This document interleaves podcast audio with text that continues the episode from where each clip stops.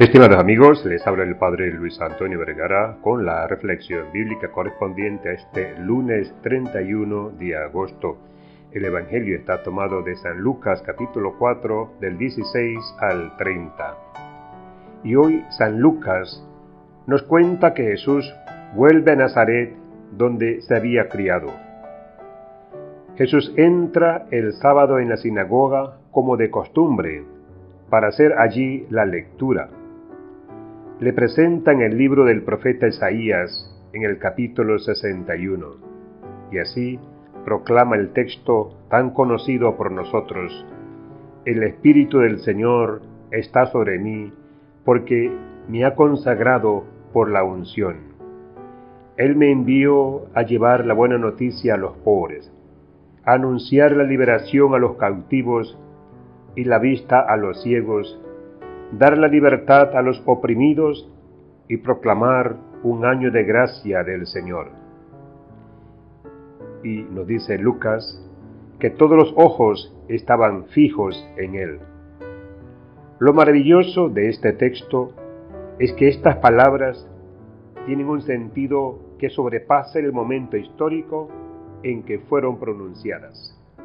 Además, todas las palabras del Evangelio tienen una actualidad eterna.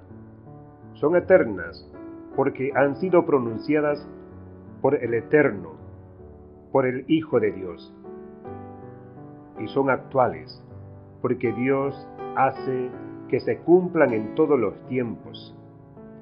La palabra hoy significa que las escrituras se cumplen también en el tiempo de la iglesia que es la continuación de Cristo en la historia.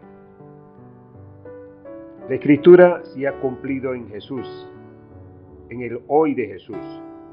Jesús resucitado continúa caminando en medio de la humanidad, especialmente entre los pobres, con la buena noticia, anunciando la liberación a los cautivos y la curación de los ciegos, como luz del mundo dando libertad a los oprimidos y proclamando el año de gracia del Señor. Los que escucharon el mensaje de Jesús podían aceptarlo siempre, no que se reflejara en forma negativa en ellos. Me abro a escuchar cualquier mensaje de Dios que me llama al crecimiento. Acepto que estoy en un viaje y aún no he llegado los habitantes del pueblo natal de Jesús creían conocerlo tan bien que él no tenía nada nuevo que decirles.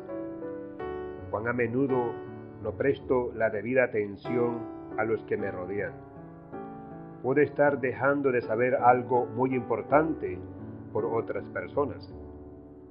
Dios puede hablarnos en las formas más inesperadas y a través de las personas más inesperadas.